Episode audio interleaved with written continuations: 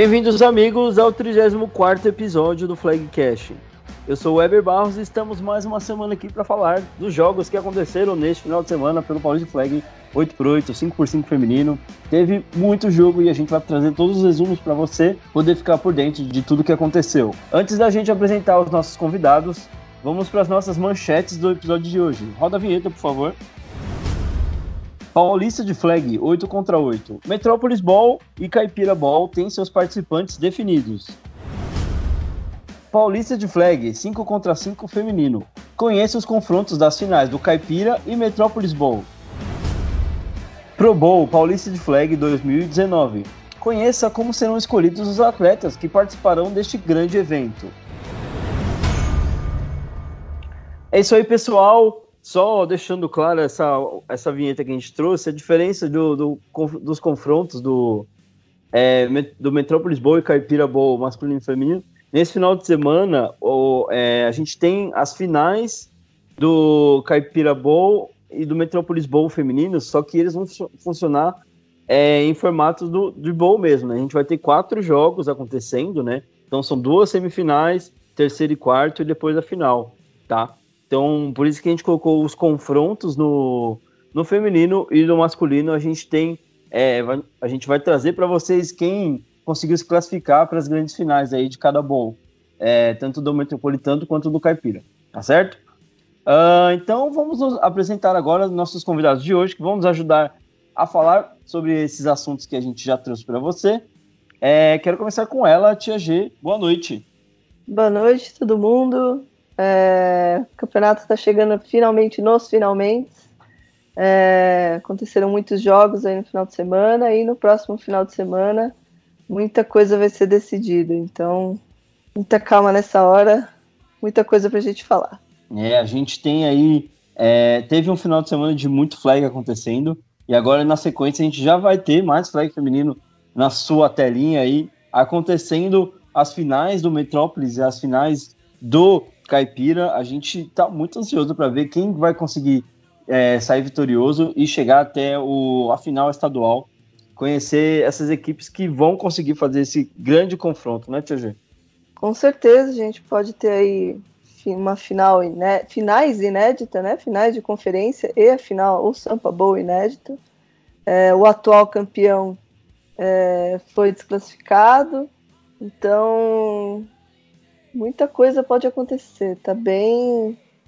Não dá para afirmar nada com certeza esse ano, não. Exatamente. Bom, dando sequência aqui na apresentação dos nossos convidados, começo com ele, nosso querido e ilustre convidado, Tio Bill. Seja bem-vindo a mais uma edição do podcast. Opa, tudo bem? Estamos aí ansiosos e nervosos com a, com a chegada das finais. Não nervoso a ponto de rasgar dinheiro ou tacar pedra, mas nervoso dentro do limite. Tá certo, tio Bill. Agora a gente apresenta nosso convidado aqui, de vez em quando resolve aparecer aqui, de vez em quando some, mas sempre que aparece, traz sempre uma notícia boa dos jogos e agora tá participando com a gente pela segunda vez aqui ao vivo ou na gravação, não sei, como você preferir. Lucas Ronco, boa noite. Boa noite, Eber, boa noite todo mundo. Vou tentar ficar meio quietinho aqui também para não tomar pedrada, para não apanhar de ninguém. E para quem achava que eu e o Tio Bill era a mesma pessoa, vão começar todo mundo a desconfiar que eu e o Tarcísio somos as mesmas pessoas, porque sempre que eu participo, ele sempre foge daqui. Nunca tá nós dois aqui para cada um falar um do Caipira, um do Metrópolis. Mas vamos aí, é. vou tentar substituir o Tarcísio e vamos falar de flag. Eu não tô dizendo que o Ronca é o Tarcísio, eu só tô dizendo que eu nunca vi os dois no mesmo lugar, né? Acho que tem uma lógica aí também. Bom, vamos dar sequência então. Hora da gente falar de Paulista Flag 8 contra 8. Então roda a vinheta do primeiro quarto, porque ele tá começando. Primeiro quarto. Iniciando o nosso primeiro quarto, vamos falar de Paulista Flag 8 contra 8 masculino.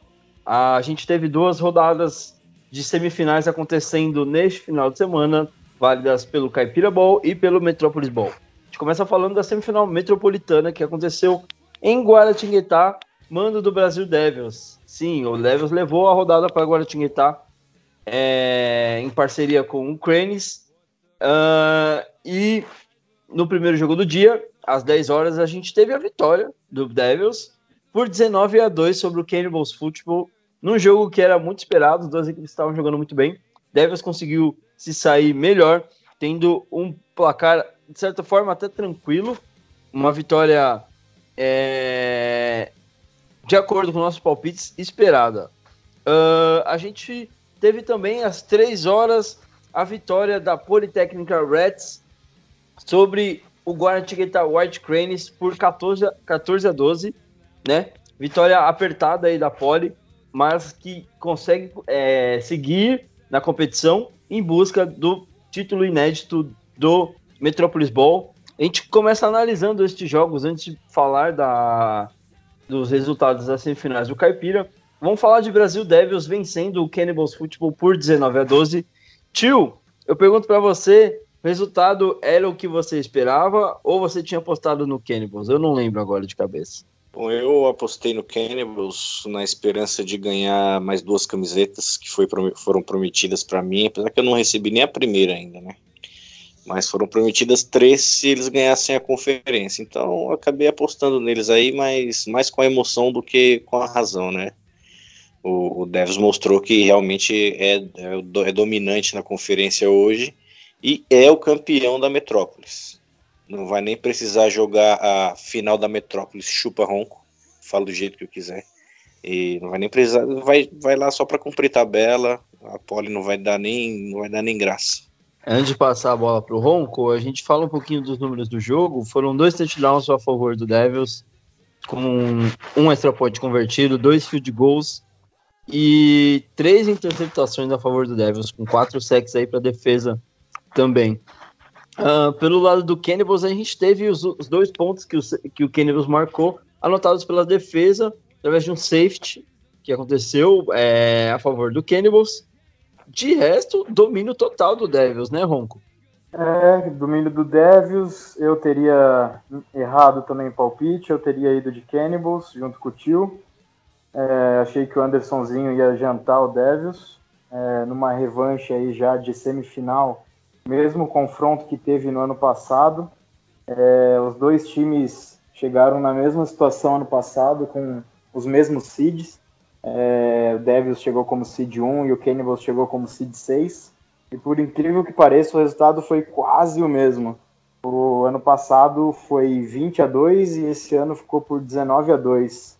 Então, Cannibals não conseguiu é, tirar essa revanche aí e acabou sofrendo mesmo, da mesma forma do ano passado. Bom, agora o Devils é, avança para a próxima fase novamente se apresente na final metropolitana. Vai jogar contra a Poli, que venceu o seu adversário no segundo jogo do dia. Mas antes da gente falar desse jogo, a gente escuta a entrevista do Vitor, número 96 do Devils, que foi eleito o destaque dessa partida. Fala aí, Vitor. Estamos aqui na final da partida contra Devils contra Cannibals, com placar 19 a 2. Estamos aqui com o Victor, 96 do Devils. O que você achou do jogo hoje, Victor? É, eu MVP da partida e o que você tem a dizer para nós? É, agradecer muito a minha equipe, a nossa comissão técnica. Esse time tem um objetivo só esse ano. A gente vem para ser campeão. A gente está treinando muito, firme, se entregando dentro de campo. E a gente espera que os próximos desafiantes aí pela frente consigam imprimir algum desafio para a gente aí, porque infelizmente o Cannibals não conseguiu pontuar dessa vez, né? Como no ano passado, mas o time deles melhorou. Ano passado foi 20 a 2, esse ano foi 19 a 2, né? É... E agradeço o time do Cannibals aí por, pelo jogo limpo e esperar o próximo resultado aí para a gente, é, enfim, seguir aí na competição até o Metrópolis Bowl, ganhar de quem vier aí e no Sampa Bowl esperar que ninguém pule para dentro da endzone. Tá bom? É isso aí. Muito obrigada, Vitor. Parabéns pela vitória. Valeu, obrigado. Valeu, Vitor. Parabéns, Devils, pela vitória. A gente fala agora do segundo jogo do dia entre Politécnica. Oi? Boa entrevista do rapaz aí. Foi audacioso, malicioso e muito mais coisas ousos aí. Alfinetou legal. teve uns dois, umas duas palavras em que ele tentou ser humildão, mas meteu a mala grandão e o tio aprova isso. Bom, vamos dar sequência então. Hora de falar de Poli e Guaratinguetá White Cranes. Vitória da Poli por 14 a 12. Um jogo apertado entre as duas equipes, mas a Poli conseguiu levar o melhor sobre o Guará. Uma, é, um palpite que a gente tinha previsto aqui. Ronquinho, você não estava com a gente na semana passada, mas eu começo com você falando desse jogo. O que, que dá para a gente falar é, dessa partida? A vitória da Poli era esperada, na sua opinião?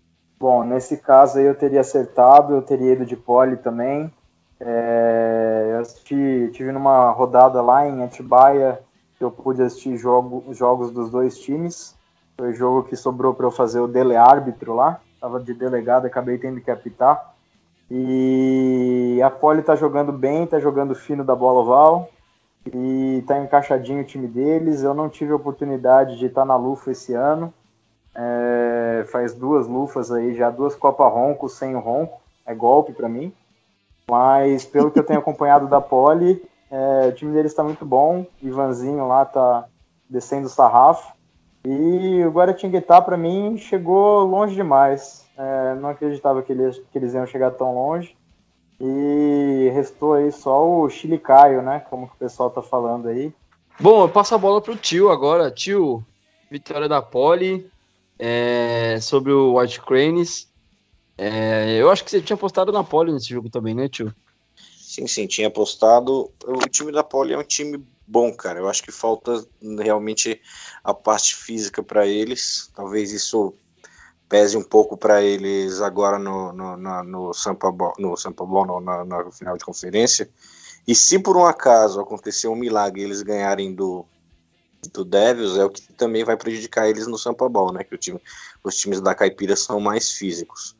Mas eu tive o prazer de assistir um pouco da transmissão ao vivo que eles, que os caras de, o pessoal de Guará estavam proporcionando lá. Tinham umas meninas muito simpáticas é, narrando o jogo, uma narrando e outra mais perdida que chiclete em boca de banguelo, mas estava legal. E, e, pelo pelo que eu pude ver lá, cara, o que faltou pro Cranes mesmo realmente foi um QB que liderasse o time para a vitória.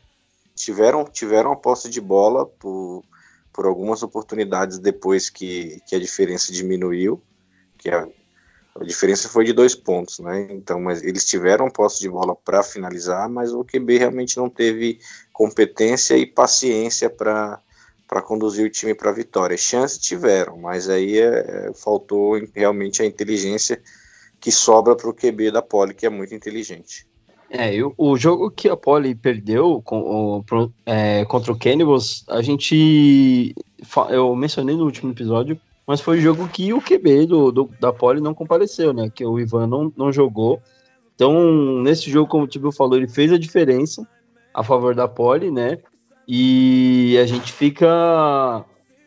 Deixa aí a, a, o pensamento para vocês sobre a, a, importância dessa peça vital aí do, do ataque da Poli né? A gente sabe que o time é muito bem estruturado, tem ótimas peças, mas o QB realmente faz muita diferença, até pela visão de jogo que o Ivan tem, dos jogos, quem conseguiu é, acompanhar já algum jogo da Poli, vê realmente como em campo ele consegue fazer a diferença. E não à toa ele foi. Pode falar, tipo, desculpa. Ah, que, que mais difícil de fazer leitura do QB deles é falar o sobrenome dele, né?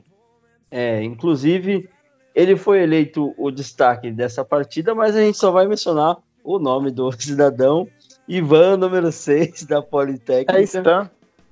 É Stan. Ivan Stan. Pronto. O Stan, como o Ronco falou. Resolvido. É, deixo a critério de vocês que nos escutam aí. É, o Stan, número 6 da Poli, foi eleito o destaque dessa partida. E é ele quem nos dá a entrevista nesse momento. Fala aí, Ivan. Estamos aqui com o Ivan, ele é QB número 6 do Politécnica Reds, que foi o campeão da, da tarde de hoje contra o White Cranes, Guaratinguetá. E o que, que, você achou da partida? Fala um pouco pra gente o que, que, que você esperava e que, como foi a vitória de hoje. É, ó, a gente chegou, viemos, viajamos aí de São Paulo para Guará, jogar na casa dos caras. É, a gente sabia que ia ser um jogo pegado, playoffs nunca é fácil, sempre tem muito mental envolvido. É, qualquer jogada vale, vale muito, cada down vale muito. E a gente veio preparado, é, estudamos pra caramba e viemos aqui, viemos aqui focado em ganhar o jogo. Erros acontecem, mas a gente, a gente focou em voltar atrás e fazer o que é preciso para chegar na final. E agora estamos na, na, final, faz tempo que a gente não enfrenta o Dev, nem sei se a gente enfrentou, eu nunca enfrentei. E, bom, pra cima deles aí para levar essa taça para casa. Ok, muito obrigada. Boa, boa vitória, valeu. Parabéns, Ivan. Parabéns pela classificação, Poli. O Tio Bill pediu para deixar um, uma resposta aí pro, pro nosso amigo Stan. Pode falar aí, tio. Só queria dizer que ele disse que, que estudou o adversário e é o mínimo que a gente espera, né? Já que ele está aí estudando na, na, universidade paga por nós, contribuintes, tem no mínimo estudar, né, amigão? Tá certo, fica a indignação do tio Bill. E a gente avança então agora para falar das semifinais do Caipira Ball. É, o mando do Avaré Scorpions, a rodada aconteceu lá em Avaré, né? Mando do Scorpions. Uh, então, a gente fala dos jogos. Às 10 horas, a gente teve vi a vitória do São Carlos Bulldogs por 14 a 13 sobre os donos da casa, é, a Valete Scorpions. Uma partida disputadíssima, cheia de rivalidade, com muita coisa acontecendo em campo e fora dele. A gente também teve nesse domingo, às duas horas, a vitória do Americana, né? É, justamente dentro daquilo que a gente falou, né? O primeiro confronto aí que a gente conseguiria analisar mesmo esse time de Americana e eles provaram que com certeza tem uma equipe digna de estar aí numa final de Caipira Ball. E agora a gente vai ver o que vai acontecer no confronto contra o São Carlos. Mas antes da gente começar a analisar o que se desenham para essas finais, vamos falar do primeiro jogo do dia. Varai Scorpions perdendo para o São Carlos Bulldogs por 13 a 14. Tio Bill, que, que você consegue trazer para a gente de análise dessa partida? Eu consigo trazer que eu apostei, fiz a aposta correta, então esse negócio de maldição do tio Bill não existe. Isso é calúnia contra a minha pessoa. Vou processar quem proferir esse tipo de, de ofensa à minha, minha pessoa. E quanto ao jogo, cara, o, o que, que, dizem por aí, o próprio Marcelo diz, é que o peso que ele carrega agora na, na própria pança atrapalhou no jogo. Eu acho que é só mais um chororô, acho que não tem, não tem isso não. É, se não consegue correr, lança, pô, você é QB, esqueceu? É, e um abraço aí pro melhor DL do Caipira, meu amigão, meu querido Thales. Grande abraço aí, meu querido. Só pra gente trazer alguns números sobre essa grande partida, foram dois TDs para cada lado, com uma conversão dando a vitória aí para o São Carlos Bulldogs, uma conversão a mais, né? Foram dois extra points convertidos pelo São Carlos e um extra point a favor de Avaré. Um número muito interessante que a gente tem aqui foram sete sacks a favor de Avaré e cinco a favor de São Carlos. Uma partida muito disputada e as defesas foram a, as principais peças aí nesse grande duelo que a gente teve. Uma interceptação para cada lado também. Ronquinho, você que estava lá, de repórter de campo, conseguiu deixar o clubismo de lado para fazer um bom trabalho, meu querido? Claro, Eber. Já falei para você que profissionalismo canta aqui. Pode mandar de delegado, árbitro, que não vou anular TD no final do jogo, não, pro adversário. E porque aqui é profissionalismo. Pode colocar ronco para pitar jogo do Bulldogs, delegado do Bulldogs, que aqui é profissionalismo, rapaz. E mais uma vez um jogão entre Bulldogs e Avaré, sempre apertado. Já são sete confrontos aí só pelo Paulista. É, cinco a favor de Avaré, dois a favor de Bulldogs agora. E rapaz, é sempre muito apertado. É, cada vez aí vinha diminuindo os placares. Os últimos dois tinha sido 3 a 0 é, no Caipira de 2017 para o Bulldogs e na regular ano passado para Avaré. É, todo mundo tinha expectativa de um jogo com placar baixo e realmente ficou ali não tão baixo quanto o pessoal esperava, mas acabou sendo um jogo melhor do que a encomenda. Foi um jogo lá e cá, Avaré saiu na frente, o, virou o primeiro tempo 6 a 0 Bulldogs volta para o segundo tempo, virando o jogo com conversão de extra point, 7 a 6. É, Avaré consegue novamente é, um touchdown, é, é, voltando à liderança, e, e Avaré consegue novamente um touchdown para assumir a liderança no placar. E no finalzinho do jogo, no 2-minute warning, o Bulldogs consegue um belo touchdown, Mark balada com grande presença no pocket, achou o Dogrinha para alegria de americana, livre entrando dentro da endzone em cima do Marcílio ainda. E para mim foi mais um duelo entre Coca e Marcílio. Podem falar o que quiser, o tio Bill pode mamar o Thales aí o quanto quiser, mas Bulldogs e Avaré sempre vai ser Coca e Marcílio, é o que agita as mídias e é o que acaba sendo dentro de campo também. E dessa vez o Coca levou a melhor. Peço, peço a tréplica, senhor presidente. Tréplica concedida, senhor tio. Pode falar. Eu queria dizer que o, foi realmente o placar mais apertado que o calção do Russo. E fui criticado aí por ter dito que o Marcílio estava dois degraus acima do, do querido Mark Balada, e eu, quando eu disse isso, pessoal, eu dizia isso em relação ao peso do Marcílio, que está parecendo uma orca de bandana. Enquanto, enquanto o menino Mark Balada tá fininho, não vou, não vou especificar o porquê ele está tão magrinho, né, não, não vem ao caso, mas é, era, era isso, não era quanto a nível técnico, porque se for falar de nível técnico, o Mark Balada aí só pede talvez hoje no Brasil pro, pro marido da Gisele. Ô tio, o Mark Balada seria o mesmo cara na balada do Nasp Roosters? Banguela na balada? Cara, eu não sei. Eu sei que é o seguinte: é, falando de Nasp Roosters, é, foi o que faltou. A gente vai falar do jogo deles, mas foi o que faltou aí no, no jogo deles. Foi o que fez a diferença no jogo do Bulldogs, né? Foi a conversão que fez diferença. Ou seja, a gente precisa trabalhar melhor essa Bíblia aí para melhorar essa conversão e assim ganhar mais pontos, né? Com o próprio Jesus Cristo. Tá certo, então, pessoal. Eu não sei nem o que falar depois desse comentário. Bom, para a gente fechar então o bloco, Ronquinho, passa a sua última pincelada aí neste, nessa partida. E na sequência eu vou te pedir para você dar um pulo lá em Avaré, fazer uma entrevista sem clubismo, fechou? Fechou, Eber. É, só encerrando então, o, o Dogs aí consegue chegar à sua terceira final do Caipira, pode ser assim, tio Bill? Não, brincadeira. Consegue, consegue chegar esse seu terceiro Caipira Ball. É, e todos os anos ímpares que o Bulldogs participou, ele chegou na final do, da conferência. É, 2015, 2017 e agora 2019 novamente. Então vamos lá, vamos ver quem foi o, o, o MVP da partida e vamos ver se teve clubismo ou não, Eber. Tá certo, então, o MVP da partida e o, o atleta que nos concede a entrevista é o João Diagonel, número 15 de São Carlos. E quem traz a entrevista pra gente é ninguém menos, ninguém mais do que ele, Lucas Ronco, o maior clubista da PFA. Fala aí, Ronco!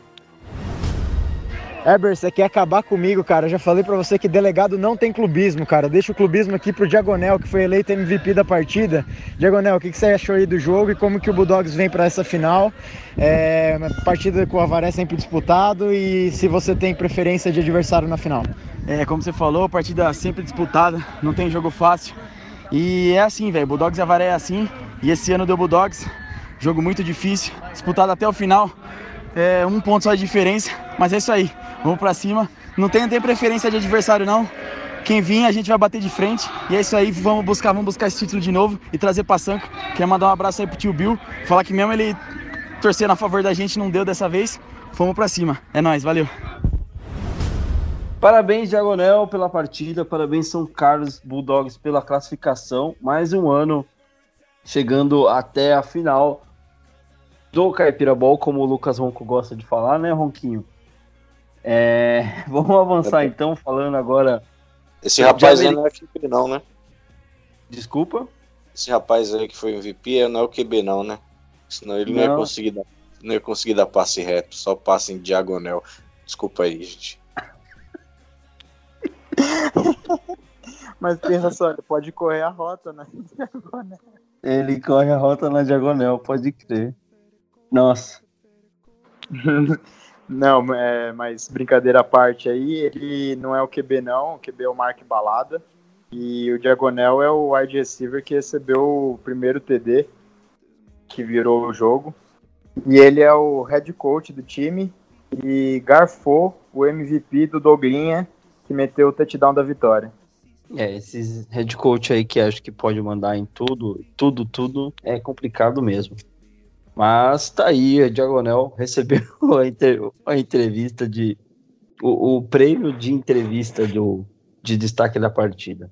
Bom, e pra gente fechar aqui, então, nosso bloco falando do Public Flag 8 contra 8, da final, das finais aí do, do Caipira, a gente teve o segundo jogo do dia é, entre a Americana Weavers e o NASP Roosters.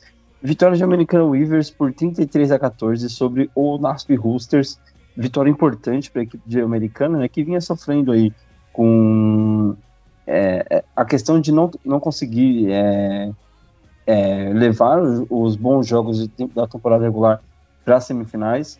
Dessa vez consegue se mostrar que é, a temporada regular também é, foi muito boa e, as, e a temporada após temporada tem sido muito melhor, né? Vitória importante sobre uma defesa que estava muito bem na competição, uma das melhores, né? E um ataque que era o melhor da, da Conferência Caipira, bate a melhor defesa da, da conferência e também avança para a final caipira.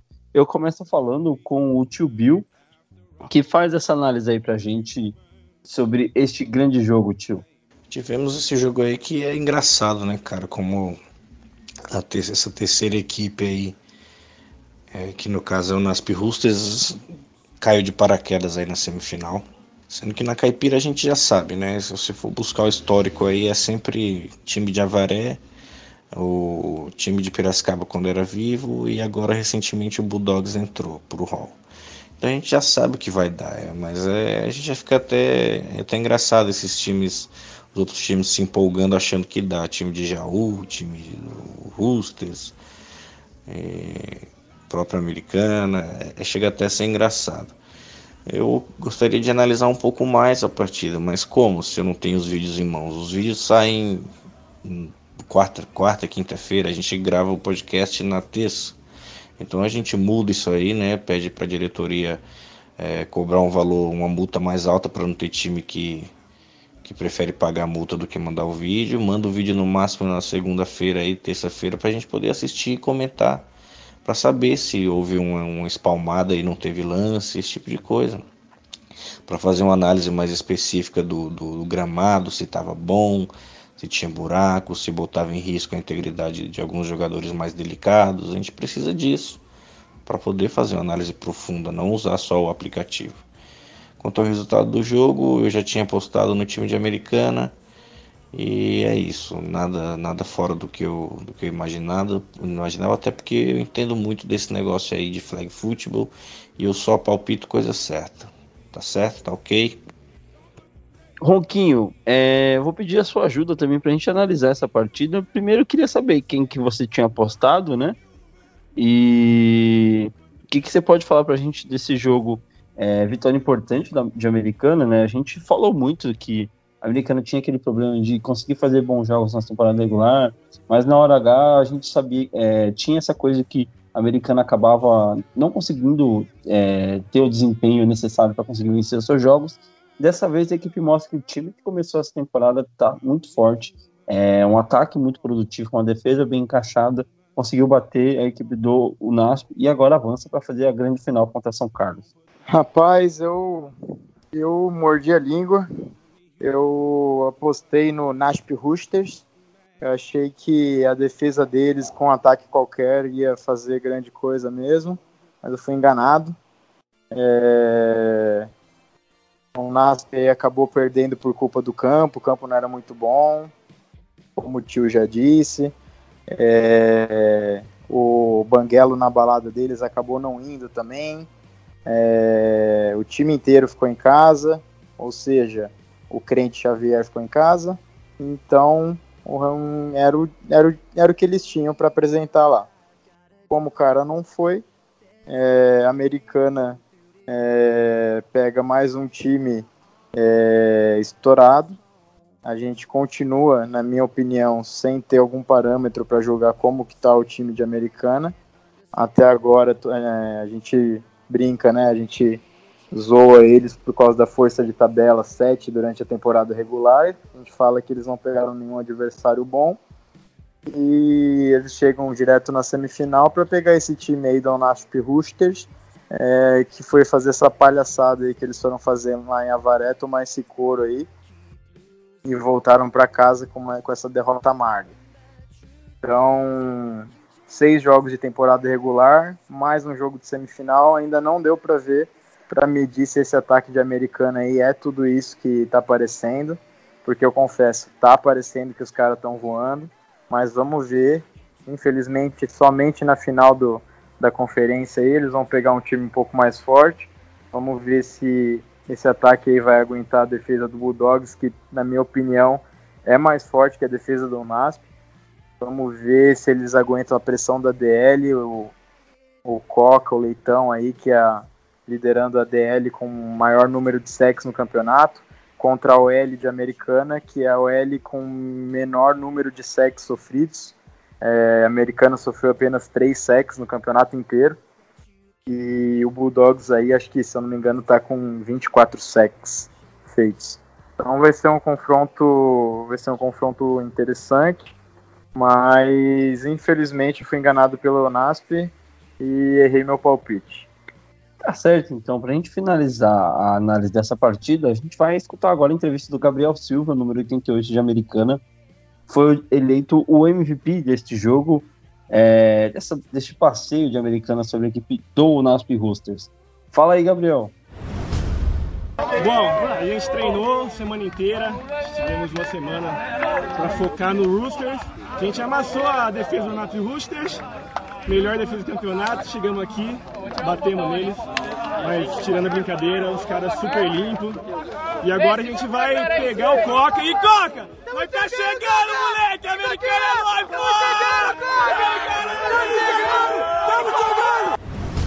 Valeu, Gabriel. Valeu, Americana. Parabéns pela classificação. Ronquinho, você pediu a palavra? É, a Americana tá cheia das graças aí pra cima do Coca.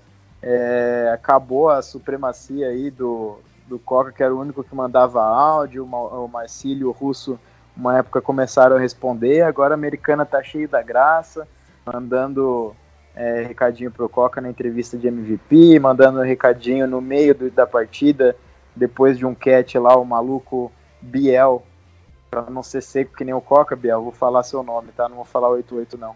O maluco mandou recadinho pro Coca no meio da, da gravação do jogo, virou pra câmera e mandou um Coca, eu tô chegando. E é isso aí, a galera vai entrando na zoeira, vai pegando aí a, é, os trash talk, que, que na minha opinião fazem o campeonato ser mais emocionante, mais disputado. Essas, essas tretas aí que acontecem nos bastidores só fazem o esporte crescer, as rivalidades crescerem. E treta é o que a gente gosta, né, Eber? Você sabe aí que tendo treta aí, o Ronquinho tá gostando. Tudo dentro do limite aceitável é, é, é permitido. A gente só não quer que as pessoas se machuquem, mas a, a zoeira é permitida com certeza. Não uh... tacando pedra, tá tudo certo, né? é, é mais ou menos por aí. Bom, depois desse passeio de americana sobre o NASP, é, a equipe continua seguindo o seu caminho a, agora até a final inédita contra São Carlos Bulldogs, primeira vez que a equipe chega até o Caipira Bom, né? Chega passeando, mas agora é, a gente vai ter um confronto muito bacana entre essas duas equipes. Desculpa né? que o Bill aprende como que fala aí. É Caipira Bom. e fica quietinho aí, viu?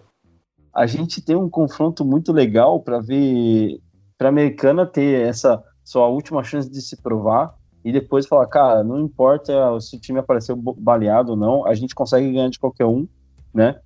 E São Carlos vindo depois de uma temporada que começou muito ruim, e mas conseguiram é, reverter toda essa situação, ganharam todos os jogos e estão ganhando todos os jogos desde, desde a terceira partida, né? Que eles perderam as duas primeiras, depois da terceira partida em diante é só vitória, inclusive chegando agora ao Caipira Ball.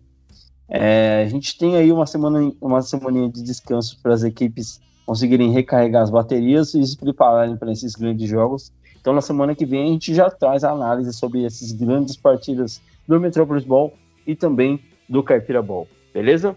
A gente avança agora para falar de Paulista Flag 5x5 feminino no segundo quarto. Roda a vinheta, por favor. Segundo quarto. Iniciando o segundo quarto, hora de falar de Paulista Flag 5 contra 5 feminino. Vamos passar para vocês sobre o que aconteceu de melhor nas rodadas de wildcard deste final de semana, válidas pelo Metropolis Ball. Lembrando que foram duas rodadas de wildcard no mesmo dia. A gente fez, o APFA acabou organizando em formato de bowl, né? Até para conseguir economizar datas no calendário. Uh, e como a gente sabe que 5x5 geralmente é, não compensa você ir para jogar um, é, fazer um jogo só, né? Então a gente fez um esqueminha para quatro jogos na rodada e conseguir equilibrar melhor o calendário, tá certo? Então, iniciando o dia às 9h30, a gente teve a vitória do Palmeiras Locomotives por 21 a 20 sobre o São Paulo Storm, garantindo a classificação para que o Palmeiras pudesse jogar a próxima partida no Wildcard 2. E no jogo das 10h45, o Gators FA bateu a Portuguesa Academy por 19 a 6, também garantindo sua classificação. Tá certo? Então, avançando aí para os confrontos do Wildcard 2, a gente teve a vitória do Cannibals Football sobre o Gators FA por 33 a 7, garantindo o Cannibals na semifinal metropolitana. E às 2h45, Português FA e Palmeiras Locomotives fizeram um jogão que foi para a prorrogação e a Portuguesa conseguiu sair melhor, vencendo por 19 a 12 a equipe do Palmeiras Locomotives, também garantindo sua classificação para a semifinal metropolitana. Tia G, vamos começar falando desse primeiro jogo entre Palmeiras Locomotives e São Paulo Storm. 21 a 20 Palmeiras Locomotives é a primeira vitória do Palmeiras no ano sobre o Storm e num jogo como a gente sabia que poderia ser, né? É emocionante até o final. As duas equipes brigando por todas as, é, todas as jogadas, cada flag, cada disputa de bola foi muito intensa. É sempre um ótimo jogo de assistir, né, Tia G? É, com certeza não decepcionou. Acho que todo mundo esperava um jogo super equilibrado, super emocionante. E foi bem o que aconteceu. O jogo não estava decidido até o último segundo, então é, foi jogão, como a gente esperava. Decidido né, no, no, no, nos detalhes aí, apenas diferença de uma conversão. As duas equipes jogaram bem, é, as duas equipes reclamaram da arbitragem, aquela novela de sempre, mas eu arbitragem acho que... polêmica. É, sempre. Esse ano, esse ano especialmente, né? Mas foi um bom jogo. Acho que a arbitragem em si não influenciou no resultado. E mérito do, do Palmeiras, que foi perfeito nas suas conversões aí e garantiu a classificação. É, realmente, a gente fala muito dessa questão da, das conversões, Tia G, e nesse jogo ficou evidente quando o Palmeiras conseguiu anular uma conversão do Storm e o, Storm teve ali a, a chance de conseguir é, virar a partida no final, mas a defesa do Palmeiras conseguiu aparecer e deu a oportunidade do ataque só é, do ataque do Palmeiras entrar em campo só para finalizar a partida, vencendo por um ponto a partida, uma conversão chave da equipe do Palmeiras que conseguiu converter suas três conversões no jogo, classificando-se para a próxima partida. É aquela coisa, né, Tia G? A gente conversa muito aqui em todos os outros programas que passaram.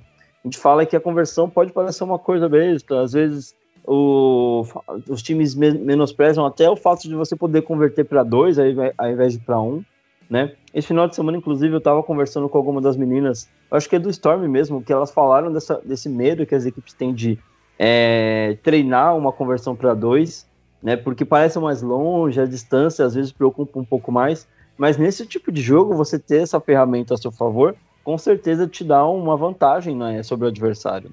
Sim, é, é, esse pontinho aí, ou esses dois pontinhos, são cruciais aí em muitos jogos, né? São muito decisivos. Então, as equipes têm que estar preparadas para as duas, para fazer as duas opções, né? Para ter as duas cartas na manga. às vezes eu até acho que uma conversão para dois pode se tornar mais fácil do que uma de para um, né? Porque querendo ou não, ali quando você converte para um da linha de cinco, tá todo mundo. Você tem 10 pessoas, né? Esmagadas ali dentro de, dessa pequena área. É um espaço campo. menor com muita gente preenchendo, né? Exatamente. Aí talvez o mais fácil não seja o mais fácil, né? Quando você afasta, é, no caso, ainda estamos jogando com as regras antigas e jogando para dois da linha de 12, você tem muito mais opções de, de jogadas. O passe é mais longo? É mais longo. Mas você pode enganar, fazer uma corrida, fazer uma trick play. Então, é, as equipes têm que valorizar mais e se empenhar mais aí para não deixar esses pontinhos preciosos escaparem aí nos jogos, principalmente nesses jogos decisivos. Tá certo, então, para a gente finalizar essa análise de Palmeiras Locomotives e Storm, a gente escuta a entrevista do destaque dessa partida, que foi a número 43 do Palmeiras Locomotives, Sandy Fukuoka. Vamos escutar o que a Sandy tem a dizer. Gente, eu tô aqui com a 43, a Shoyo. É, conta pra gente como é que foi essa vitória contra a Storm, é, as dificuldades. Ah, elas jogaram muito bem, mas o Palmeiras manteve a cabeça no lugar e a gente conseguiu essa vitória. Tá bom, obrigada. Parabéns, Sandy. Parabéns, minha japonesa linda, pelo jogo. Jogou muito bem esse jogo. Foi muito bonito entender que ela fez, gente. Desculpa, mas foi muito legal de assistir. E MVP merecido aí para a japonesa. É, é, parabéns, Palmeiras, pela vitória. Avançando também para a próxima fase. Uh, vamos falar agora de Gators FA contra a Portuguesa Academy. Vitória do Gators por 19 a 6. É, vitória até tranquila do Gators, né, Tia G? A, a portuguesa conseguiu, em alguns momentos do jogo, é, até fazer frente ao, ao, time do Gators, que tinha é, menos é, meninas no jogo, né? Acho que eles foram com nove atletas só pro, pro jogo. A portuguesa tinha uma sideline bem mais cheia, mas o Gators conseguiu ser mais eficiente no, nas, é, nas suas tentativas e venceu o jogo por 19 a 6.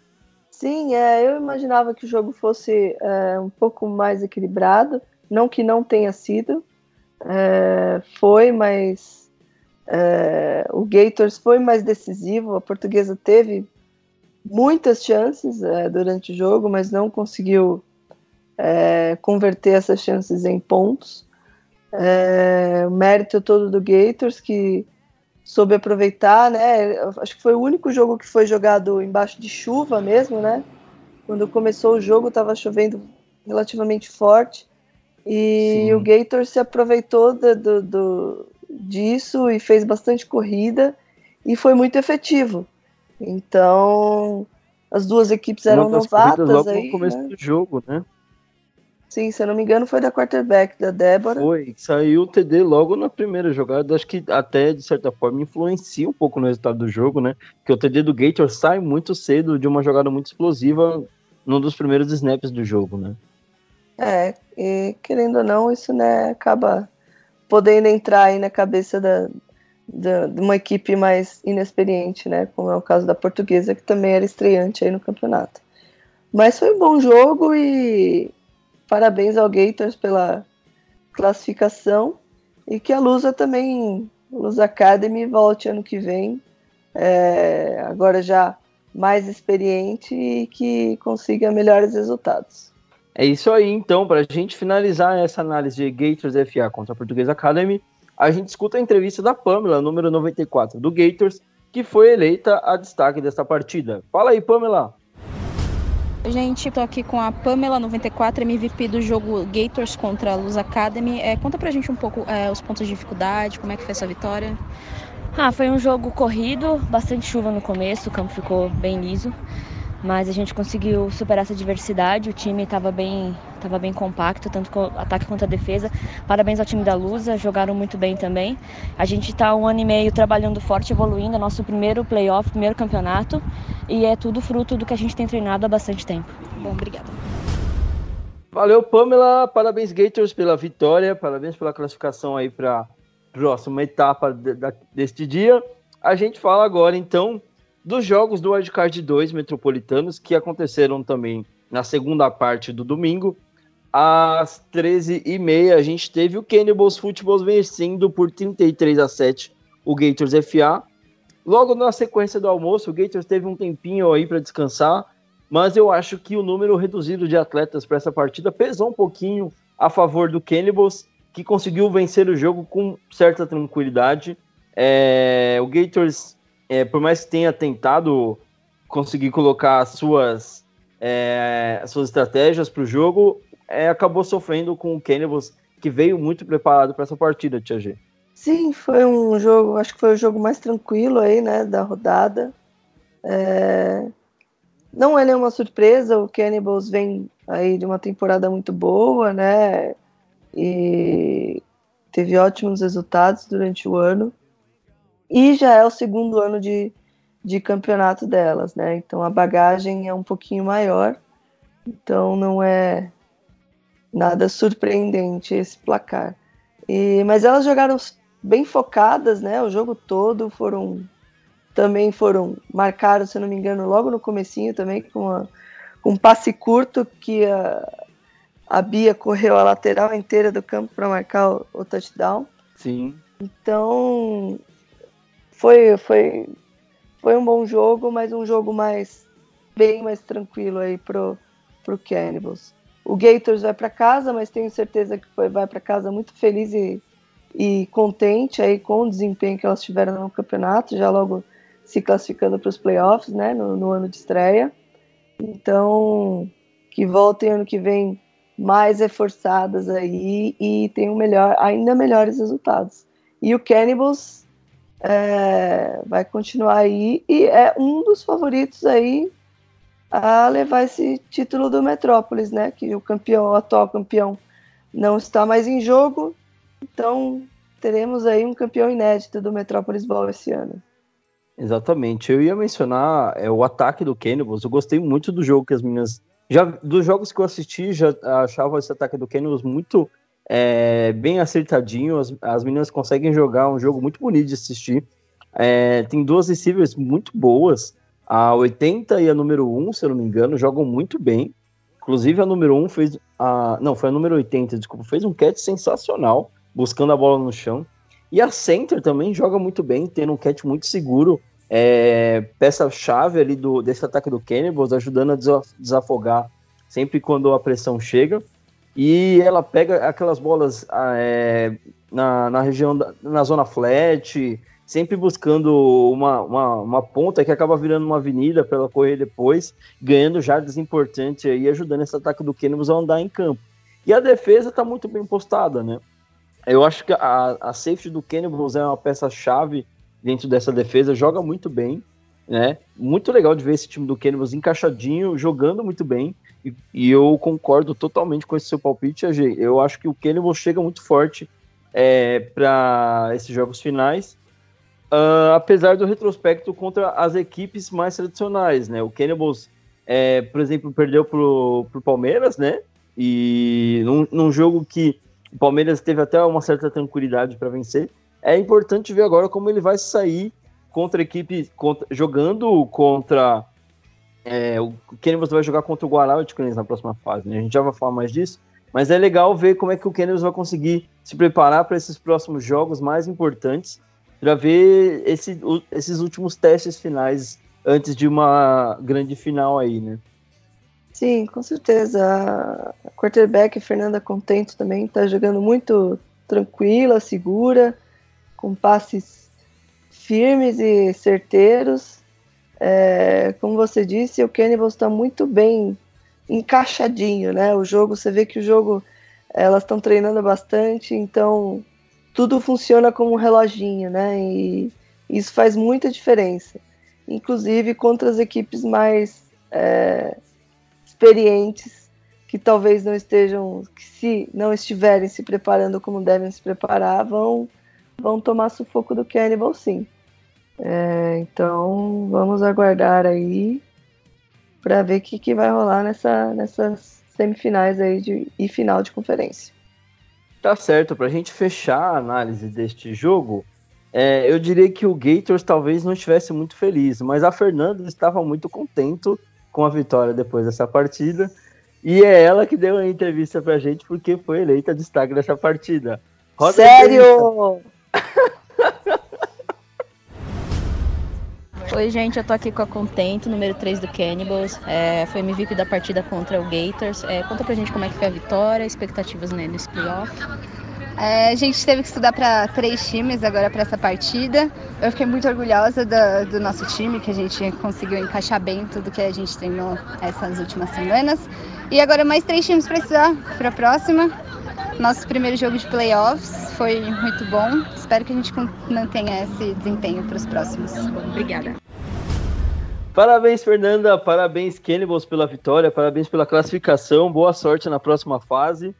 É, a gente fala agora do jogo das 2h45 entre Português FA e Palmeiras Locomotives, que foi decidido na prorrogação depois de da partida no tempo regular é, terminar por do, empatada em 12 a 12. As duas equipes foram para a prorrogação e a Portuguesa FA conseguiu pontuar na sua primeira posse e conseguiu anular o primeiro ataque do Palmeiras, conseguindo a vitória e a classificação para a semifinal metropolitana. Tia G, o que dá pra gente falar sobre esse jogo? Portuguesa é classificada para a semifinal, eliminando o atual campeão do Metrópolis Bowl. É, foi um jogão, né? Como o placar já, já, já deu a entender. É, foi um jogo um pouco nervoso, as duas equipes. É, todo mundo jogou cheio de dedos, assim, ninguém queria arriscar muita coisa. É, e as duas equipes tiveram muitas chances aí de abrir o placar, de sair na frente e, e abrir uma certa vantagem, mas chegavam na hora H e não conseguiam é, converter em pontos também. Mas, é, se eu não me engano, é um, é, essa foi uma das semifinais né, no ano passado do Metropolis Bowl. E também foi um jogo super nervoso, também que as duas equipes tiveram muitas chances, mas que no final o Palmeiras conseguiu se classificar, né, para foi campeão, né, do Metrópolis e foi para o São Paulo. Mas esse ano a portuguesa veio aí é, num ano muito bom de evolução, a evolução do time como um todo é, é bem clara, assim, você consegue ver como o time evoluiu, não só as atletas tecnicamente, mas como um time, né, taticamente. Então, o, o Palmeiras acabou não conseguindo a classificação aí dessa vez. É, tinha menos atletas, mas tem atletas mais experientes aí já né, no, no circuito. Mas parabéns à portuguesa pelo bom trabalho que elas vêm fazendo aí, né? É, desde o ano passado. Os frutos estão colhendo os frutos agora. E tenho certeza que também tem, elas têm totais chances aí de chegarem na final e também de serem campeãs. Então, vamos aguardar as cenas do próximo capítulo. É, eu, eu senti um, um, jogo onde o talvez o Palmeiras tenha sentido um pouco a parte física, é, até porque a equipe foi, teve uma intensidade muito menor do que do, contra o jogo contra, é, do jogo contra o Storm. Até porque o jogo contra o Storm foi muito físico também, foi um jogo muito pegado. E a portuguesa conseguiu é, conseguiu jogar contra o Palmeiras num nível muito melhor do que já tinham jogado. Até porque a portuguesa já tinha vencido o Palmeiras no, na temporada regular e conseguiu explorar o, as oportunidades que o Palmeiras acabou deixando. Né? Na, na defesa, é, conseguiu parar o ataque do Palmeiras, que tem peças é, muito perigosas, conseguiu anular essas peças, né? Uh, e na, no ataque conseguiu explorar bem o, os, os buracos que a, defesa do Palmeiras acabou deixando, né? Uh, Palmeiras, a defesa do Palmeiras sofreu muito com faltas também, deu para perceber bastante que é que a, a arbitragem, como a gente acabou mencionando que foi motivo de reclamação, nesse jogo foi motivo de reclamação para os dois lados, as duas equipes reclamaram muito da arbitragem, uh, mas no final a gente teve a prorrogação e a portuguesa conseguiu ser mais efetiva é, na, na oportunidade que teve e conseguiu parar o Palmeiras também na, na sua tentativa. Parabéns para a Portuguesa por ter avançado para a semifinal e como a Tia G falou, concordo, é, a Portuguesa enfrenta agora o Spartans na semifinal e a gente lembra que já teve um jogo entre essas duas equipes que foi um dos muitos empates que a gente teve nesse ano, um dos muitos, não, acho que a gente teve três ou quatro empates uh, no, no, geral do campeonato, mas Spartans e Portuguesa foi um desses. Se não me engano, foi o primeiro empate que a gente teve do primeiro jogo na competição. E foi um grande jogo, acho que terminou 12 a 12 essa partida. Então dá pra gente esperar um ótimo jogo entre as duas equipes. A gente vai falar mais sobre isso na sequência. Mas antes disso, a gente escuta a entrevista da Ana Lu, número 15, da Portuguesa, que foi o destaque dessa partida entre Portuguesa FA e Palmeiras Locomotives. Fala aí, Ana Lu. Oi, gente, eu tô aqui com a Ana Lu, número 15 da Lusa, é, MVP da partida. Elas ganharam a, o, jogo, o jogo contra a equipe do, do Palmeiras. É, conta pra gente como é que foi essa, essa vitória, os pontos fracos, fortes do jogo. A gente já esperava um jogo bem forte, puxado. E, na minha opinião, foi um dos nossos melhores jogos no campeonato todo. Acho que é um jogo digno de duas equipes inteligentes, fortes, físicas, que se prepararam o campeonato todo. E acho que a gente vem assim para mostrar que o flag mesmo né, em São Paulo está vindo com uma grande potência, né? Isso, tá bom, obrigada. Beleza, valeu Ana Lu, valeu Portuguesa, parabéns pela vitória e pela classificação para a próxima fase. Bom, para a gente fechar então o nosso bloco do Power Flag 5x5 feminino, a gente fala agora das, dos bons finais que vão acontecer neste final de semana, dia 17 de novembro.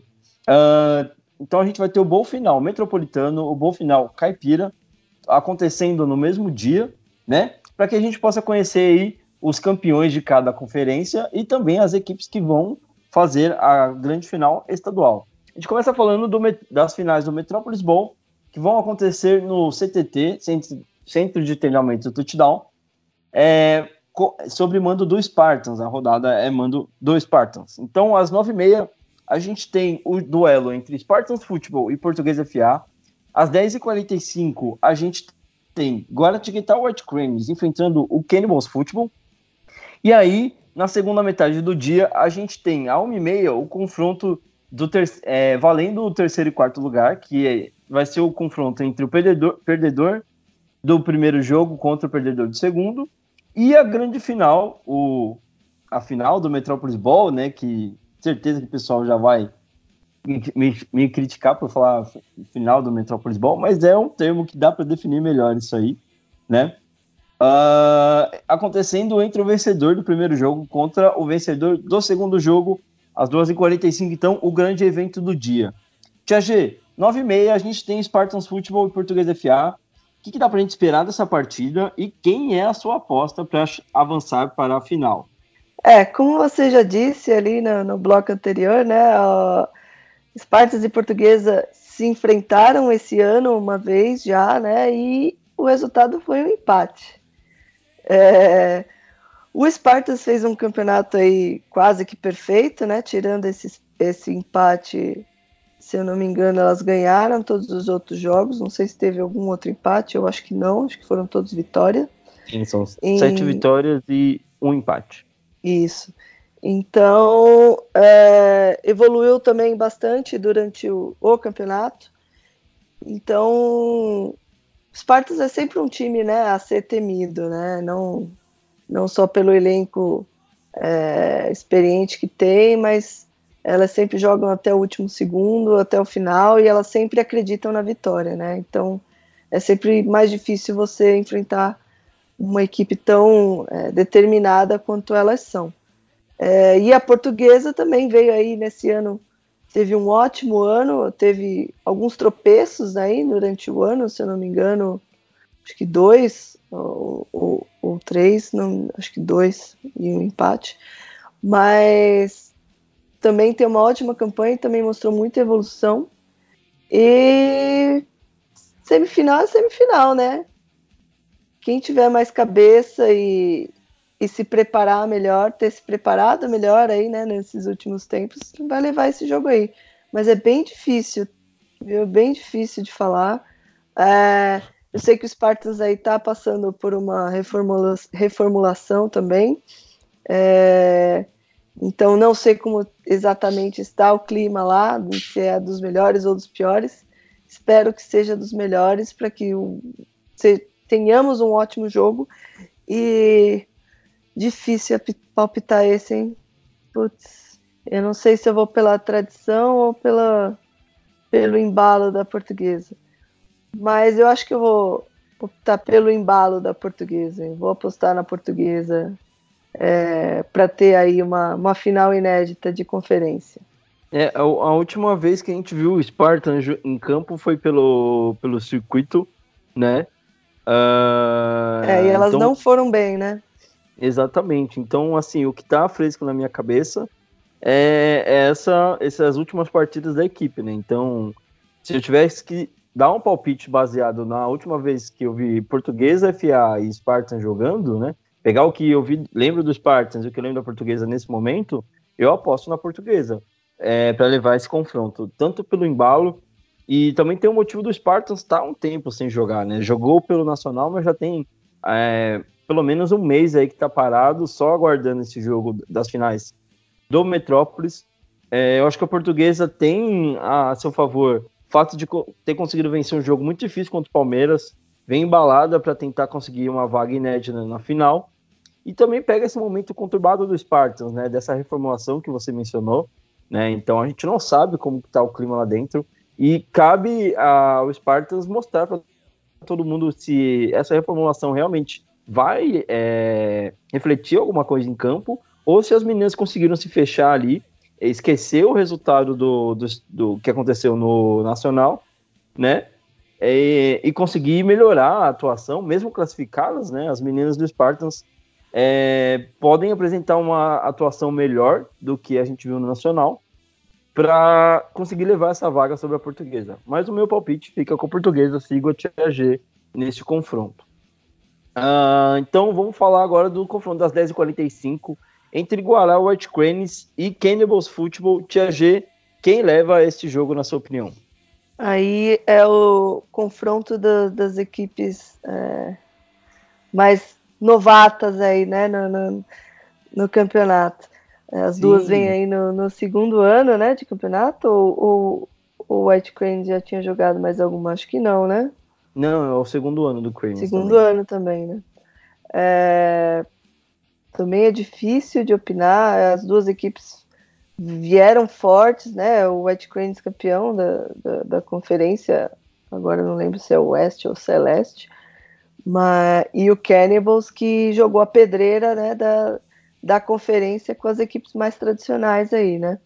É, por esse motivo, eu acho que o Cannibals leva aí um, uma vantagem maior por ter enfrentado, né, durante o ano, ter enfrentado equipes é, já mais experientes é, e mesmo que tenha sido derrotada, fez bons jogos contra essas equipes.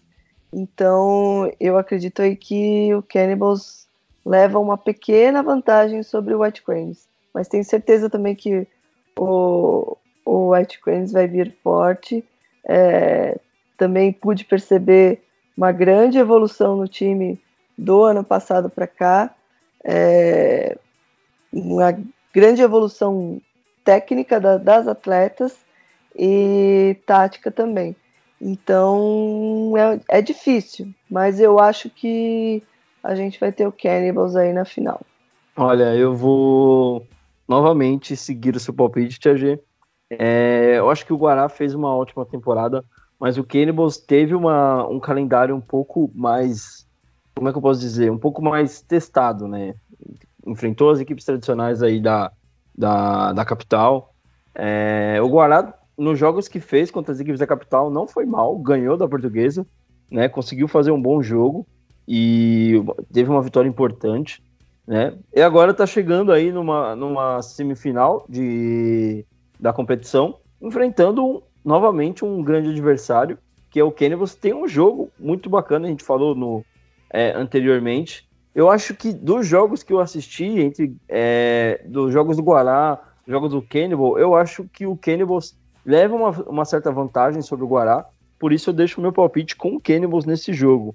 Acho que o Cannibals leva e faz a final contra a Portuguesa, uma final inédita aí é, de Metrópolis Bowl. Vai ser um jogo muito legal de assistir de duas, é, se acontecer, né? São duas equipes que têm dois trabalhos muito bacanas aí de projetos legais, né? É, vai ser bem legal de assistir essa partida, se acontecer mesmo, Tia G. Sim, sim, estarei lá para assistir ao vivo. É, se tudo der certo, o Flag Football Brasil aí vai testar uh, as transmissões ao vivo é, da rodada aqui do Metrópolis em São Paulo. Então, quem não puder ir até lá e não estiver jogando no interior e quiser assistir, liga lá no, no Flag Football Brasil que a gente vai é, levar esses jogos todos aí para vocês. Merchan!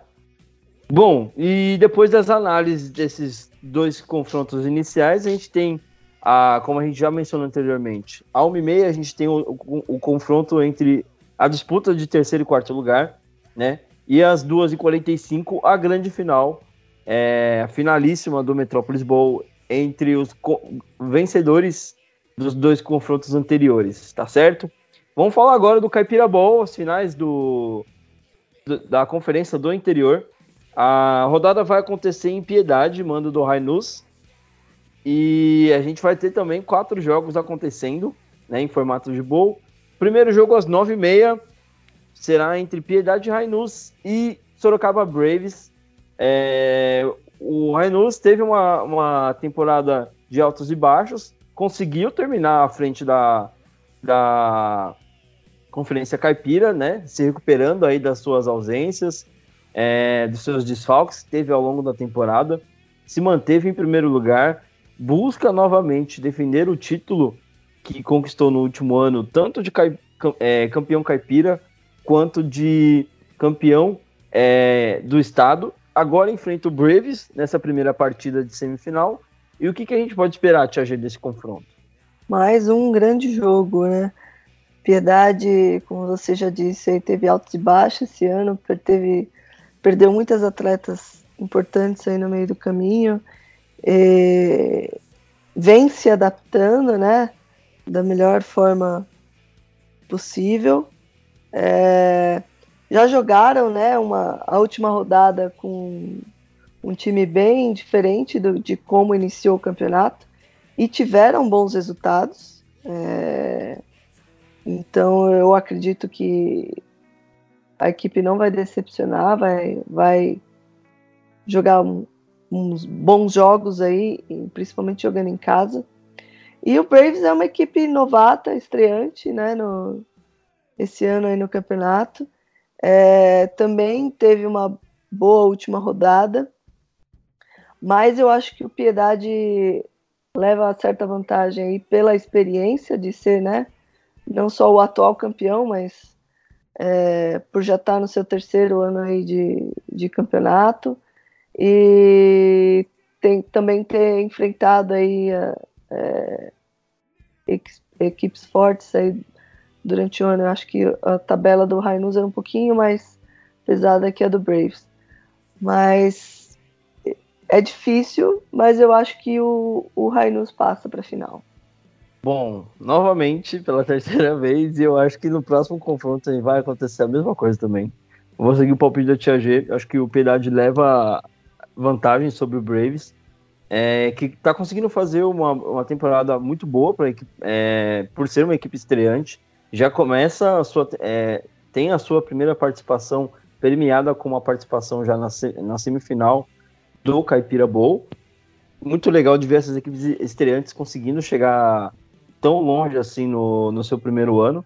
Mas eu acho que aqui o Piedade leva melhor, consegue bater o Braves e é seguir defendendo o seu título é, caipira e também o título estadual da competição. Bom, para a gente avançar, hora de falar de Barretos Bulls e Piracicaba Kenny Cutters. Um jogão, acho que para mim das rodadas que dos jogos que vão acontecer tanto no Metrópolis quanto no Caipira, tá aí disputando para ser um dos, dos, mais aguardados aí, né? Já teve esse jogo no, na temporada regular e agora valendo uma vaga na semifinal. Barretos Bulls e Piracicaba Kenny Cutter se enfrentam novamente, Tia G. É mais um jogo difícil de, de opinar. É, e também o mesmo cenário, né? Já do lado do Cutters, uma equipe aí já veterana, né? De, de, de Paulista, de circuito nacional. Então é uma equipe já bem mais experiente do que estreante Barretos Bulls. É, mas vai ser um jogo difícil. É, na temporada regular elas se enfrentaram e o Cutters levou aí por 25 a 15. É um placar é, bom, né? Não foi um, um jogo. É, não é um placar elástico, mas também não foi é, um jogo tão parelho. Mas eu acho que o, o, Kane, o Cutters passa para a final. É, apesar do, do Bulls vir forte, eu vi que elas chegaram a fazer até alguns amistosos aí, né, nesse hiato que teve no, no campeonato. Muito bom, parabéns a, a, a equipe toda, né, a comissão técnica por ter essa preocupação. É, mas eu ainda acho que a experiência do Cutters vai pesar um pouco mais aí e que o Cutter chega na final. É, o, o Barretos tem peças muito perigosas, né? A gente comentou bastante dos destaques que o Barretos surgi, é, dos destaques que surgiram pelo Barretos durante a competição, mas o Cutters, além de ter é, peças igualmente perigosas, eu acho que tem um fator de experiência que pesa muito a favor da equipe, né? Uh, tem uma comissão técnica experiente, atletas de é, atleta que jogou Mundial, a gente tem atletas experientes aí no, no cenário do Paulista Flag. Então, pode ter essa final entre Rainus e Cutters, que vai ser um, um, jogo muito esperado aí, né? Mas antes a gente tem esse confronto de Barretos e, e Kenny Cutters. Eu acredito que o, o Bulls, até como você mencionou, Tia G, tá buscando se preparar, buscando é, ter uma performance melhor do que teve na, no confronto da temporada regular, né? e precisa mostrar é, que a equipe consegue ter um, um, um desempenho a, além de, é, como é que eu posso dizer, conseguir usar melhor as peças que possui contra a experiência do Kenny Cutters, né? Vai ser um jogo sensacional. O Bulls aí brigando para é, conseguir chegar pela primeira vez na final do, do Caipira, no seu ano de estreia. Muito bacana de ver esse confronto e no domingo que vem a gente volta para falar sobre tudo o que aconteceu, não só nesse jogo, nas finais do, do Caipira, é, também na final, nas finais do Metropolitano. Só para a gente finalizar aqui, é, os horários do, dos próximos confrontos, né, de terceiro e quarto e da, da finalíssima do Caipira vão ser os mesmos do Metrópolis, né? Então, a 1h30 a gente tem a disputa de terceiro e quarto lugar entre o perdedor do primeiro jogo contra o perdedor do segundo e às 2h45, o vencedor do primeiro enfrenta o vencedor do segundo jogo pela final do Caipira Ball, disputando aí o título do interior e também a vaga para disputar o título do estado, tá certo? Então, Tia G, na semana que vem a gente tem muito assunto para falar, né? Bastante coisa que vai, é, bastante coisa vai ser definida nesse final de semana, né? Na semana que vem a gente já está aqui trazendo até um pouquinho mais de informação sobre o que vai ser essa grande final estadual. Sim, é, chateada que não, não vou conseguir acompanhar o Caipira, é, mas fazer de tudo aí para acompanhar pelo app e, e ficar torcendo e acompanhando daqui de longe. E com certeza semana que vem a gente vai voltar aí com os campeões de conferência e com todas as informações sobre o Sampa Bowl, né? Provavelmente não, provavelmente não, com certeza com uma final inédita aí nesse Paulista de 2019. Tá certo, então. A gente finaliza o nosso segundo quarto e roda a vinheta porque o terceiro quarto vai começar agora. A hora da gente falar sobre o Pro Bowl de 2019. Terceiro quarto. Terceiro quarto iniciando e na, a gente chega na, na hora que a galera realmente ficou muito ansiosa depois do, da prévia que a gente deixou no, no último episódio. Hora de falar de Pro Bowl de 2019. A gente começa falando do Pro Bowl do Polish Flag 5x5 feminino, explicando como vai funcionar os critérios para a escolha, né? Uh, a PFA optou por utilizar o mesmo formato que foi utilizado na última temporada, né? uh, adotando a questão de indicações da, das equipes, né? Então, quanto mais longe a equipe foi na competição, é, maior é o número de atletas que a equipe vai poder indicar, tá certo? Então, começando a explicação aqui rapidamente, É, começando pelos técnicos, a gente já deixa claro que os técnicos que, serão, é, que irão participar são os head coaches das equipes que foram vice, que serão vice-campeãs da, dessas finais, tá certo? Então, o vice-campeão da Caipira e o vice-campeão do, do Metropolis Bowl serão os técnicos das equipes do Pro Bowl, tá certo? As atletas serão escolhidas dentro da conferência é, que participam, né? Então, as atletas da Caipira e as atletas da Metrópolis é, serão indicadas pela quantidade é, baseada na, é, na sua colocação, tá certo? Então, quanto mais, como a gente falou no começo, quanto mais longe a equipe chegou na competição, maior o número de atletas que ela vai poder indicar, tá certo? Então, a seleção caipira vai ser montada com cinco atletas, sendo uma QB, duas atletas de ataque e duas atletas, duas atletas de defesa da segunda colocada. A terceira colocada, é, a terceira equipe colocada vai poder enviar quatro atletas, sendo uma QB, uma atleta de ataque e duas de defesa. E aí, na sequência, a gente tem o mesmo número do quarto até da quarta equipe até a oitava colocada, sendo duas atletas por equipe, um ataque e uma defesa. Tá certo? Isso na caipira. Na metropolitana, a gente tem é, a segunda equipe colocada e a terceira mandando o mesmo número de. Basicamente o mesmo número de atletas, né? O que muda da caipira é que a segunda e a terceira equipe vão mandar três atletas, sendo uma QB, uma atleta de ataque e uma de defesa. Do quarto até o nono lugar, a gente vai ter o mesmo número de atletas para todas as equipes, tá? Então são duas atletas, sendo uma de ataque e uma de defesa. E o décimo e, os, e o décimo segundo lugar é, vão poder enviar um atleta representando a equipe de qualquer setor, tá certo? Ah, o décimo primeiro colocado, que no caso já está definido, é, que seria o, o Hunters, né? A equipe abandonou o campeonato então, no caso, não, não terá o direito de indicar atletas para ser representada na seleção metropolitana. Então, basicamente, esses são os critérios. Nas próximas semanas, a gente já vai estar divulgando a lista das indicadas pelas equipes e a lista final aí de cada seleção é, do Polish Flag feminino. A gente fala agora do Polish Flag 8 contra 8, né? A gente tem um critério um pouco mais específico para escolher, até porque a gente tem muito mais posição é, do que o, o 5x5, né? O 8x8 envolve é, a questão dos OLs, dos DLs, então é muito mais gente para escolher, então a gente, a PFA preferiu optar por um formato mais específico, com critérios mais específicos para a gente conseguir selecionar é, de uma forma justa os atletas que irão é, participar é, dessa grande, desse grande evento que a gente está tentando promover né? Representando a seleção caipira e a seleção do Metrópolis, tá certo?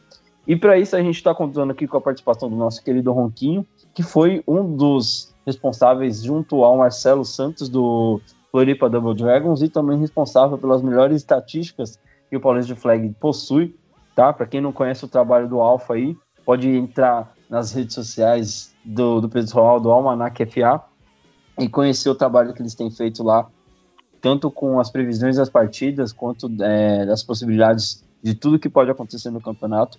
Os caras estavam fazendo um trabalho sensacional durante o ano, beleza? O Ronquinho vai ajudar é, a gente. A gente, tá com, a, gente tá, a gente tá com foco agora no Instagram, é, chamado Alpha Stats. Colocou o nome de Almanac FA para Alpha Stats no Instagram. Boa, então já fica a indicação para você que não conhece o trabalho dos meninos, pode entrar lá no Alpha Stats e procurar é, saber mais sobre esse trabalho bacana que está sendo realizado. O Ronco vai ajudar a gente hoje a explicar o porquê desses critérios foram adotados e na sequência a gente já traz para você exatamente é, como vai funcionar, quantas posições vão ser escolhidas, né? E como a gente vai fazer para selecionar esses atletas, tá certo? Ronquinho, você quer dar uma introdução para a gente de como vocês chegaram nesses critérios? Fala, Eber, muito contente com a ideia de rolar um Pro Bowl. A galera vai à loucura, a galera tá esperando isso há muito tempo. Será que rola mesmo, Eber? Cara, o primeiro Pro Bowl do 8x8 finalmente vai acontecer esse ano. A gente tá muito feliz de conseguir finalmente conseguir é, fazer isso acontecer, né? Depois de muitos anos é, rolando comentários, pessoal querendo fazer acontecer, sempre aquele, é, aquela conversa de bastidor, por que, que não faz? Vamos fazer assim, vamos fazer assado. Acho que finalmente a gente chegou em, num, numa, num formato ideal e que a gente possa conseguir dar esse chute inicial aí, né? Esse kickoff no, no projeto do Pro Bowl, College Flag 8 contra 8. Maravilha. Então, é, a gente tentou buscar diversas fórmulas, é, diversos métodos, a gente ficou estudando para ver qual que seria o melhor. É, método de pegar os melhores atletas e equilibrar isso com a interação do público para ajudar a eleger algum, alguma, algumas posições, né? Vamos falar mais daqui a pouco sobre isso. Mas todo mundo, quando rolou o assunto do Pro Bowl aí nas redes sociais, o pessoal ficou falando, né, eles vão pegar pelo aplicativo, vão pegar pelo aplicativo. E não tem como fugir um pouco do aplicativo. É, algumas posições sim vão ser pelo, é, indicadas né, pelo, pelos melhores ranqueados no aplicativo pelas estatística, estatísticas que a gente tem lá. Mas a gente pensou no, em outros métodos também de rolar interação entre os managers e até interação do público nas redes sociais para não tentar não deixar ninguém de fora, né? Não deixar ninguém que o público acha que mereça estar lá. Às vezes o cara não está bem posicionado no ranking no aplicativo por, por stats até porque, como diz um, um grande filósofo aí do flag, stats lie, é, o povo que está no grupo do Tio Bill vai entender a referência. E então, até para pegar esses jogadores que não tiveram estatísticas, mas são bons jogadores, é, eles vão poder entrar para esse time das estrelas, né?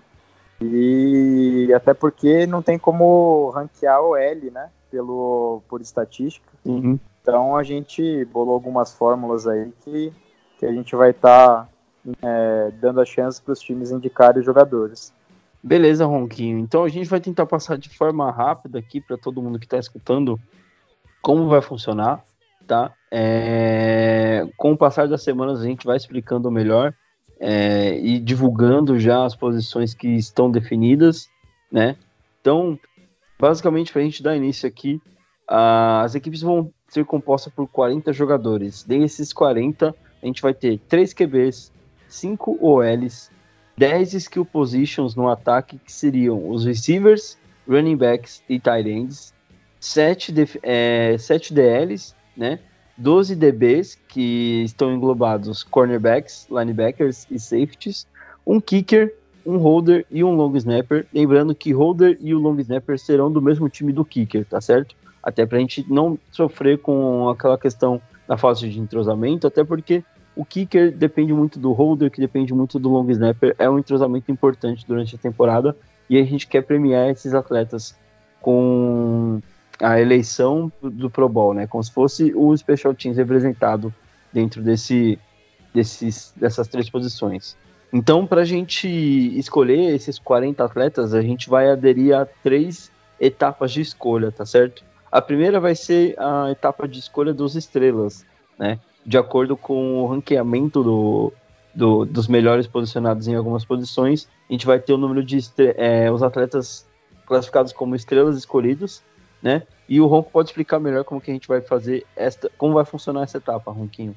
É isso mesmo, Eber. É, a parte das estrelas foi a parte que a gente separou para eleger é, alguns atletas para premiar os que melhores, os que melhor foram é, posicionados com as estatísticas pelo aplicativo. É, nessa fase, nessa etapa, vão ser eleitos 12 atletas dos 40. E essa parte se divide em duas. A primeira parte é, vai eleger dois skill positions do ataque, com base nas recepções para touchdown, corridas para touchdown e conversão para touchdown, cada um com seu devido peso, não é apenas somar o número, a gente bolou uma formulinha para fazer um peso para cada critério. Então já são dois skill positions. Vai ter DL, um DL para cada conferência, de acordo com sex e safeties, também com um peso. E vai ter dois defensive backs, é, considerando os critérios de interceptações e pick six, cada um com seu peso também. E esses dois skills, um DL e dois DBs, já vão ser automaticamente eleitos para cada time, sem votação, de acordo com os melhores, a melhor pontuação, é, de acordo com essa fórmula. A segunda parte, para eleger os outros atletas estrelas, é, vão ser dois QBs e um kicker. E junto com o kicker, como o Weber já falou, vai vir um holder e o long snapper. É, essa parte das estrelas é, é diferente porque vai ter é, cinco indicados em cada categoria, cinco QBs e cinco kickers para cada time, para cada conferência. E só que dentro desses cinco, eles vão ser votados pelos managers e os dois melhores QBs mais votados vão ser eleitos para o time e o kicker mais votado vai ser eleito para o time. Bom, beleza. A gente tem então o, o primeiro critério de escolha definido. A gente passa para o segundo, que é onde entra o público, né, Ronquinho? O público vai conseguir escolher dois atletas aí para participar desta desse, desse grande evento aí que a gente vai organizar o Pro Bowl de 2019. Como é que vai funcionar a participação do público nessa questão? Então, Eber, a gente separou um, uma etapa aí de eleição para ter uma interação com o público, né? Para não deixar o, o público de fora na decisão dos atletas. E até porque, após eleitos dois quarterbacks estrelas do time, é, sobram outros indicados que o público gostaria de ver no Pro Bowl, né? Então, como que a gente pensou em não só, não apenas seguir pelas estatísticas do aplicativo, mas fazer uma votação englobando é, todos os todos os atletas, né, todos os times. Então, como que vai ser feita essa parte do público? É, cada time, todos os 32 times do campeonato, vão indicar um quarterback. Dentro, de, dentro de cada divisão, vai ser feita uma eleição, uma votação para eleger um quarterback por divisão. E depois de eleito quatro quarterbacks por conferência, vai para votação de, da eleição de um quarterback que vai ser o quarterback do povo. Então, já vão ter sido eleitos dois quarterbacks como estrela e ainda assim vamos ter mais um quarterback que é o quarterback do povo. Então essa votação aí vai ser feita pelo Instagram e o público vai poder vai poder participar votando e elegendo um quarterback. Além do quarterback, é, que é um atleta assim que geralmente é mais conhecido é, pelas outras equipes, até pessoal da Caipira, você vai conhecer um pouco os atletas da outra conferência, da Metrópolis, normalmente conhece um pouco mais os QBs. A gente pensou em não se prender somente a QB e fazer, além dessa eleição para o QB do povo, fazer um atleta do povo também. A independente da posição que ele for, a gente vai usar uma fórmula também pelo aplicativo para pegar o atleta mais eficiente de cada equipe, da mesma forma que foi feito o quarterback. Então, cada equipe vai ter um atleta não QB é, mais eficiente que vai competir contra o atleta das outras equipes. Vai ser feita uma primeira votação em cada divisão e o vencedor de cada divisão vai para a segunda etapa de votação que vai ser para eleger o, o atleta que vai ganhar essa vaga o não QB, né, que vai ganhar essa vaga para completar é, os dois eleitos pelo público. Então a gente já tem até agora 12 atletas eleitos como estrelas e mais dois atletas eleitos pelo público, Eber. Maravilha então, Ronco. Então vamos avançar pela última etapa de indicação, né? O, que, que também é a última etapa de que a gente vai usar para selecionar os atletas para seleções caipira e metropolitana. A etapa de indicações, Ronquinho, como é que vai funcionar? Você pode explicar melhor para a gente? Bom, a, etapa, a parte de indicações, a gente vai voltar a utilizar um pouco as estatísticas do aplicativo e, e a quantidade de pontos também é, marcados e sofridos por cada equipe. Pra gente, a gente montou uma fórmula para pegar todas as estatísticas e esses saldos de pontos aí, prós e contras, para formular é, quantas indicações cada time vai poder é, vai poder fazer em cada posição. Por exemplo, um ataque que pontuou bastante, fez bastante pontos, é, somado com recepções, com número de recepções para touchdown, corridas para touchdown e conversões, vai indicar mais atletas para skill positions do ataque. Um ataque que não foi muito bem na competição vai indicar menos atletas para votação. Essa votação vai ser feita pelos managers também e vai eleger oito skill positions, 5 OLs, 6 DLs e 10 DBs. Os managers vão votar em três atletas por posição, então é, vai colocar em ordem qual o, o número 1 um preferido deles, o número 2 e o número 3. Cada posição, número 1, um, número 2 número 3, vai ter um peso. É, então, se o, não é apenas três votos qualquer. Então, se eu coloquei lá um atleta X como primeiro e um atleta Y como segundo, o X vai pontuar mais do que o segundo. Então, essa fórmula aí é, vai computar o voto de todos os managers e vai eleger os oito skill positions, 5 Ls, 6 DLs e mais 10 DBs, considerando todos os critérios de pontuação que tem no aplicativo e mais a quantidade de pontos é, feitos, sofridos, é, para o L também.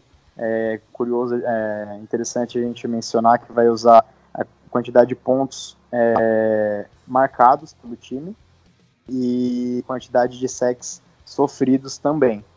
Boa, Ronquinho. Uma, uma dúvida aí é que eu acho que o pessoal de casa deve estar tá tendo. É, nessa última etapa de indicações, é, a, a ideia é que os managers tenham acesso ao ranking dos atletas, né? As opções por, por sessão aqui, né? Do skill position, da OL, da DL, é que eles consigam fazer essa votação, certo? Então, tipo, eles vão ter acesso ao, ao ranking, tipo, ah, dessa posição os melhores são esses, e aí eles vão escolhendo dentro desse ranking ou vai funcionar de alguma outra forma?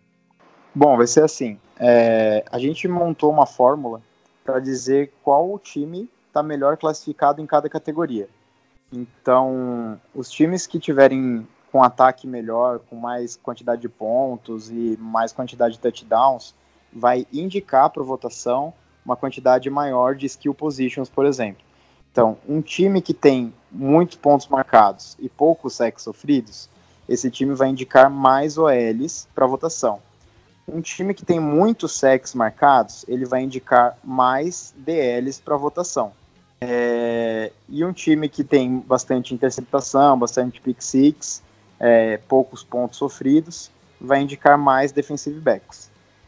Com base em todos esses indicados de todos os times, Vai ter time que vai ter indicado lá quatro jogadores, quatro skill positions. Vai ter time que vai ter indicado três, vai ter time que vai ter indicado dois, vai ter time que vai ter indicado um, e pode ser que tenha time que não tenha nenhum indicado. Se o ataque for muito mal, por exemplo, é, a fórmula entende que o time não tem ninguém que é muito bom lá para indicar. Então pode ser que aconteça do time não indicar ninguém, nem, nenhum atleta naquela, naquela categoria. Estamos falando de skill positions, por exemplo, mas por outro lado pode ser que ele tenha duas ou três indicações para alguém da defesa. Aí beleza, pegando todos esses jogadores indicados, os managers vão ter acesso a essa lista dos, dos jogadores indicados. E com base nessa lista e a pontuação de cada atleta nesse ranking que a gente montou, os managers vão olhar a lista e indicar o primeiro, o segundo e o terceiro atleta que eles acham que são os melhores dessa lista e com base nos, nos mais votados vão ser os, os, os, os, jogadores eleitos. 8 skill positions, 5 Ls, 6 DLs e 10 DB mais votados vão ser eleitos, encerrando o quadro de jogadores do Pro Bowl. Maravilha, Ronquinho. É, cara, eu tô muito feliz com esse, com esse formato que a gente conseguiu finalizar. Queria deixar os parabéns publicamente para você e para o Marcelinho é, pelo trabalho que estão fazendo nos bastidores. E eu tenho certeza que a gente vai conseguir fazer um grande evento, seja em Americana, seja em São Carlos, até porque este ano a final do estadual ou Sampa Ball será realizada na casa do campeão caipira. Então o Pro Bowl automaticamente vai para lá também. É, eu tenho certeza que a gente vai conseguir fazer um grande evento aí. E ah, vou pedir para você finalizar, me ajudar a finalizar esse bloco, deixando aí o convite para todo mundo ficar atento nas próximas semanas, que é onde a gente vai começar a dar mais detalhes de como tudo vai acontecer, vai principalmente a parte da, do público, onde o público vai poder participar, escolhendo um atleta não QB e um QB é, para ser chamado de seu. Eu escolhi esse cara, ele vai participar da seleção, porque eu acho que ele é o cara que mais é, foi eficiente, um cara que eu quero ver representando a seleção do Metrópolis, a seleção do Caipira. Isso vai ser muito bacana, com certeza, Ronquinho. É, finalizando, a gente tem também a, o convite para a comissão técnica de cada time, que vai ser feito da mesma forma que é feita no feminino. O, a comissão técnica do time vice-campeão de conferência vai ser convidada a ser a comissão técnica do time do Pro Bowl. Então a gente tem aí nas finais São Carlos e Americana. Quem perder a comissão técnica já vai é, automaticamente. já vai automaticamente ser eleita. Até porque a gente não mencionou, né? Mas vale a pena lembrar que os jogadores que estarão disputando o Sampa Ball vão, vão ser automaticamente é, excluídos, né? Vão, vão passar, se tivesse algum eleito, eles vão passar a vaga para o jogador subsequente no ranking. E pegando o exemplo também pela Metrópolis, temos aí Devils e Poli. O time que perder já vai ter sua comissão técnica convidada para ser é, é, treina, é, a comissão técnica do time do Pro Bowl. E vamos ficar esperto aí, porque o, o Pro Bowl está previsto para ser junto com o Sampa Bowl.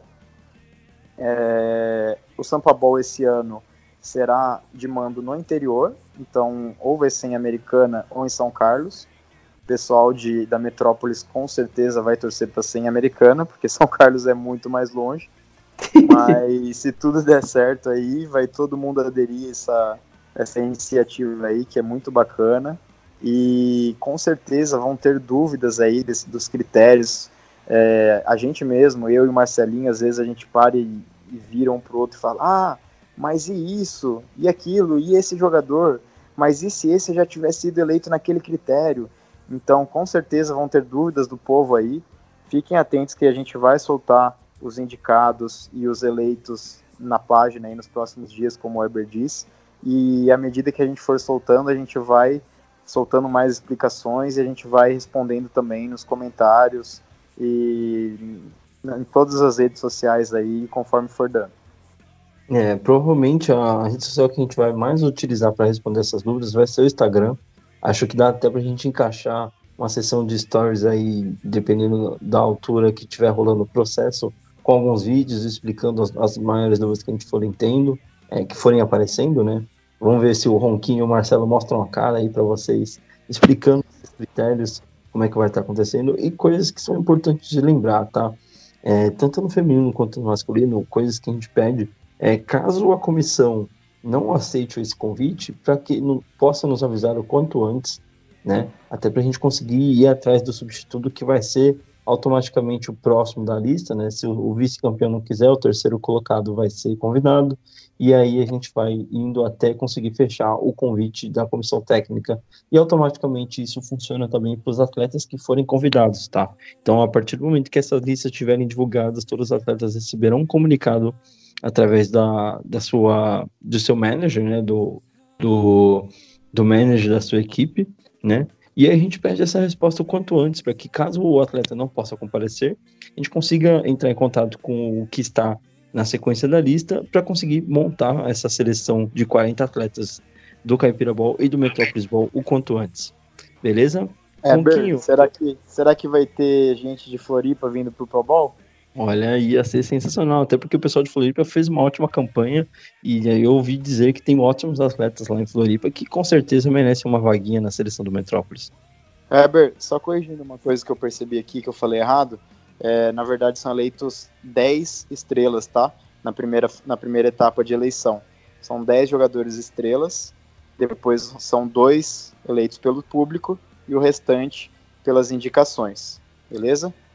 Maravilha, Ronco. Então, com isso, a gente encerra nossa explicação do Pro Bowl. E vamos agora para o nosso último quarto. Hora da gente encerrar o nosso episódio de hoje. Então, roda a vinheta aí pra gente, por favor. Último quarto. Iniciando o nosso último quarto, a gente vai se despedindo de você, querido ouvinte, que nos acompanhou por mais um episódio, mais uma semana, trazendo os resumos sobre tudo o que acontece no Paulista Flag. Eu queria começar agradecendo a Tia G, que nos ajudou aqui a debulhar tudo o que aconteceu no Paulista Flag 5 contra 5 feminino neste final de semana. Muito obrigado, Tia G. Obrigada mais uma vez pelo espaço. É... O campeonato está chegando ao fim. É... é, emocionante, mas também é, é triste, né? Saber que está acabando. Mas... Não tem a melhor definição. Estou triste, mas feliz. Pois é. Mas semana que vem a gente vai estar aqui de volta com os campeões de conferência, né? E vamos falar sobre o, o Sampa Bowl. E mais uma vez, é, vamos, o Flag Football Brasil vai transmitir, vai testar umas ferramentas aí de, de transmissão é, no Metrópolis Ball. Então fiquem ligados aí em nossas mídias para acompanhar via YouTube aí todos os jogos da, desse Metrópolis Bowl. E os resultados a gente vai acompanhar lá do Caipira pelo app. Então, é isso. Obrigada pelo espaço mais uma vez. E até semana que vem. Beijo, tchau. Dando sequência aqui nas nossas despedidas, eu vou me despedir agora do nosso querido tio Bill. Muito obrigado pela sua participação. Obrigado por, pela paciência de nos encher o saco aqui. É sempre um desprazer contar com você neste programa. Muito obrigado, Eberman. Um prazer aí estar com você mais essa noite, com o nosso querido Lucas Ronco, final do Sampa Ball. E dizer que eu vou começar a campanha aí, tio Bill pro pontapé inicial do Pro Bowl. Eita, nós, agora sim, eu gostei dessa ideia. Vou adotar essa hashtag e eu acho que seria sensacional ter o Tio Bill dando kickoff nesse Pro Bowl. Em Ronquinho, o que, que você acha? Já aproveito para me despedir de você também, meu querido. Eber, você é obrigado a lançar a, a concorrência da campanha e lançar um vote Ronco ou vote Tio Bill. Então é tio, tio Ronco ou Tio Bill, né? Ou o pessoal vai falar que é a mesma pessoa que vai ser eleita do mesmo jeito, então vai dar no mesmo. Mas vote Tio Bill para kickoff inicial pelo Metrópolis e Tio Ronco para kickoff inicial pelo Caipira. E Eber, eu agradeço aí o convite novamente, aí muito bom estar aqui com vocês. É, é um prazer enorme também ter participado aí do processo de eleição e definição de como vai ser esse Pro Bowl.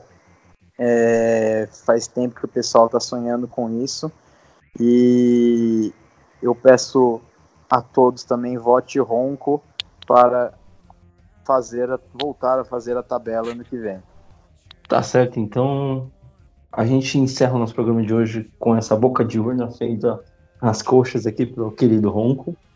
E, e agradeço a você, meu querido ouvinte, que nos, nos acompanha, sempre nos prestigia com sua audiência a cada semana que passa. A gente está chegando na reta final, são 34 episódios gravados o ano está chegando no fim e a gente é muito feliz de ter a sua participação aqui, sempre colaborando com comentários, dando sugestões, criticando também, porque é importante a gente sempre saber o que a gente está fazendo de errado aqui, para tentar sempre melhorar e apresentar um programa cada vez melhor para você, querido ouvinte, tá certo? A gente se vê na semana que vem. Fiquem atentos aí nas redes sociais para mais informações sobre o Pro Bowl e muito mais sobre o College Flag, tá certo? Então, até semana que vem. Tchau, tchau. Um abraço.